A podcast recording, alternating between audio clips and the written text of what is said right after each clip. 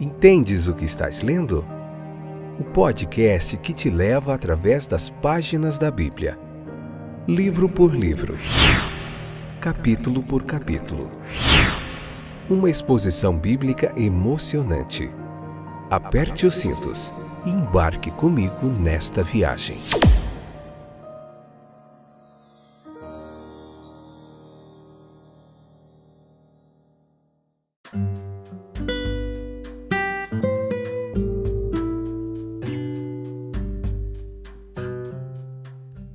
Olá, estamos de volta. Este é mais um episódio do nosso podcast Entendes o que estás lendo? Um fantástico tempo de reflexão bíblica, de aprendizado da palavra de Deus.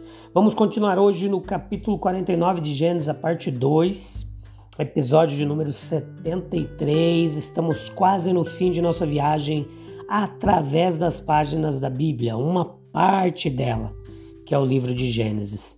Faltará então só mais 65 livros, né?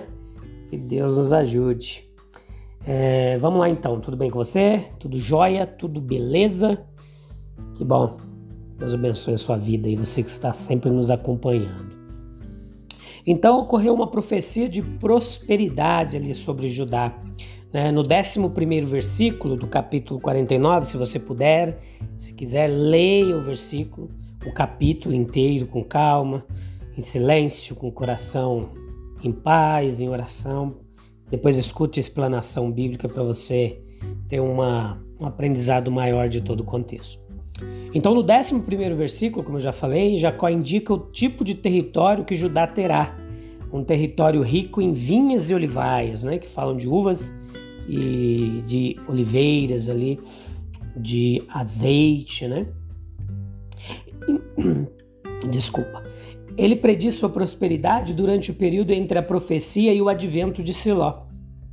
O 12 versículo significa que seus olhos deveriam ser mais vermelhos do que o vinho, ou seja, brilhantes de alegria. Né? Nós vemos ali também as palavras branco como leite, referindo-se à pureza e também à prosperidade. Né? Ambos são encontrados em Cristo a verdadeira alegria e pureza atraem almas a Cristo. Né? A Ele será o ajuntamento do povo. Sua verdade contém a promessa que dá vida, que agora existe e da que há de vir. Né? O quanto isso foi predito de Judá é apenas um tipo de Jesus. Ele é o verdadeiro conquistador, governante e objeto do nosso louvor. Ele é o leão da tribo de Judá. Apocalipse 5:5. O desejado de todas as nações, Ageu 2:7. Aquele que se levantando atrairia todos a si, João 12:32. Aquele em quem todos os filhos de Deus devem ser reunidos em um só, João 11:52. Quais são as lições práticas do capítulo 49? Primeiro, que nós encontramos muito que confirma a fé na maneira como a profecia de Jacó foi cumprida. Segundo, nós encontramos muito que nos leva a buscar estar em Cristo, por meio de quem Judá obteve tais bênçãos anteriormente. Terceiro, encontramos algo que nos leva a perguntar se crescemos em pureza, em poder, em graça e se a nossa alma está próspera e saudável não só nossa vida material. Né? A vinda de Siló, 49:10. Existe uma notável concordância aqui, tanto de intérpretes antigos, tanto judeus como cristãos, para considerar isso uma profecia messiânica, uma profecia a respeito do Messias. O primeiro tem valor especial por ser anterior ao evento, né? Nós temos o Targum de Onkelos, que é a principal tradução aramaico-judeu da Torá, que foi aceito como um texto traduzido oficial dos cinco livros de Moisés e considerado como tendo sido escrito lá no início do século II. Ele traduz essa passagem de uma forma magistral quando ele diz assim: até que venha o Messias, de quem é o reino. Né? Muitos outros igualmente distintos Todos os escritores cristãos antigos têm a mesma opinião. O nome Siló expressa descanso ou paz. Observe como isso atende às necessidades do homem. O pecado ele trouxe o trabalho como um fardo, trouxe inquietação ao coração do homem, falta de paz. Daí a menção frequente a descanso, né, que encontramos né, na Bíblia, que entretanto era um descanso apenas típico e temporário. Daí uma saudação comum: paz seja convosco.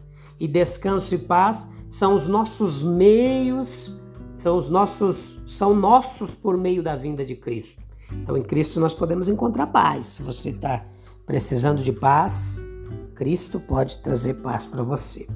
Então, a história de Israel foi uma preparação para a vinda de Cristo. Vemos a lei moral que convence do pecado, em Gálatas 3:24. A lei foi o nosso tutor até Cristo, né? É, para que fôssemos justificados pela fé. Hebreus 10:1 também fala que a lei traz apenas uma sombra né, dos benefícios que hão de vir e não a sua realidade. Por isso, ela nunca consegue, mediante os mesmos sacrifícios repetidos ano após ano, aperfeiçoar os que se aproximam para adorar. Vemos ainda os profetas declarando o propósito de Deus e a pessoa e obra de Cristo.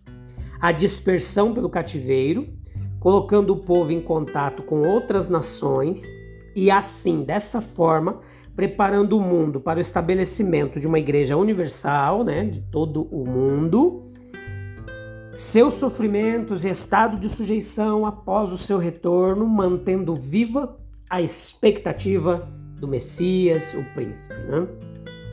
Então a história do mundo também foi ainda uma preparação para Cristo. Note como, por exemplo, o instinto colonizador dos gregos, né? fazendo com que, tornando a sua língua quase universal, né? em Alexandria, em outros lugares, pelo qual a língua grega foi tornada capaz de expressar até mesmo a verdade divina, né? O Novo Testamento foi escrito em grego, lembre-se disso. O amplo poder e organização dos romanos, por exemplo, por meio dos quais, de muitas maneiras, o cumprimento da profecia foi realizado. Né? Então, para que Siló deve vir? Primeiro, para redimir a humanidade, tanto judeus como gentios, Salmo 49, 15, Isaías 35, 4 e 10. Para carregar os pecados da humanidade, Isaías ainda 35, 11, 1 Coríntios, 2 Coríntios 5, 14, o 1 Pedro 2, 24. Para ensinar a seu povo o modo de vida, Mateus 11, 27, João 4, 25. E para reinar sobre o seu povo, Daniel 2, 44, Apocalipse 11, 15 vai falar disso e para dar-lhes vitória. Salmo 44, 5, 1 João 5, 4, Apocalipse 12, 11 nos traz essas verdades que são biblicamente, é, são bíblicas ali, são encontradas na Bíblia, tá? Então nós vemos é, uma lição de encorajamento, né? O que, que é isso aqui? Qual que é essa lição? É, por que nós, poder, nós vamos duvidar da aceitação de Deus ou a sua prontidão para nos ajudar? Observe como este é o princípio dominante em toda a Bíblia: salvação.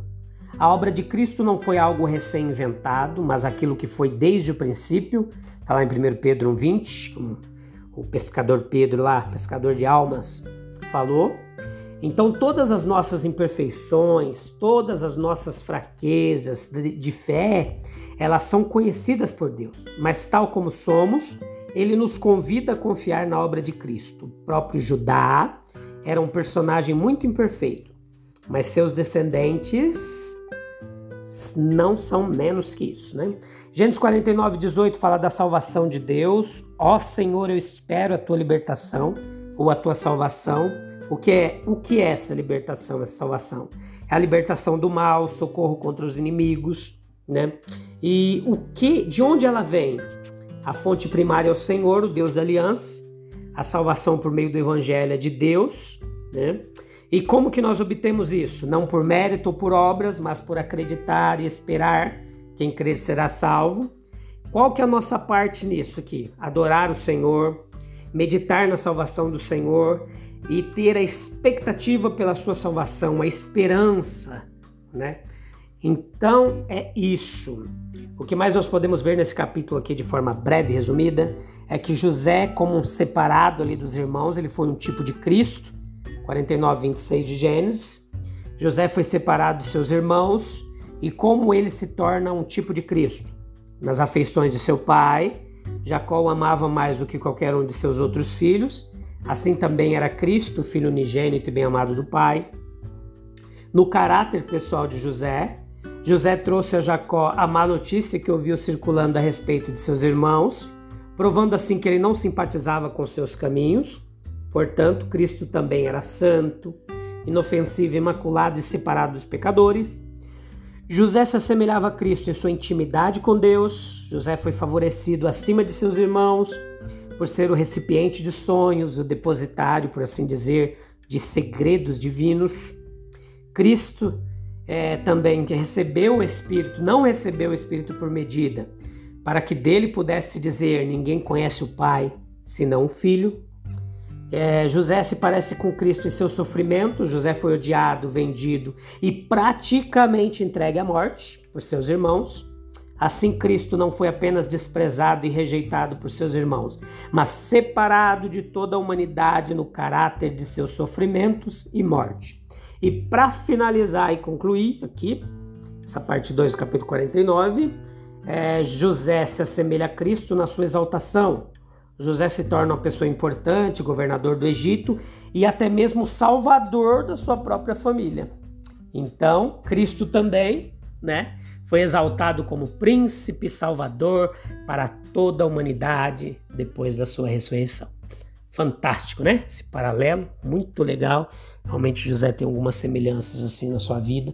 Ele acaba sendo um tipo aí de Cristo. Beleza? Deus te abençoe.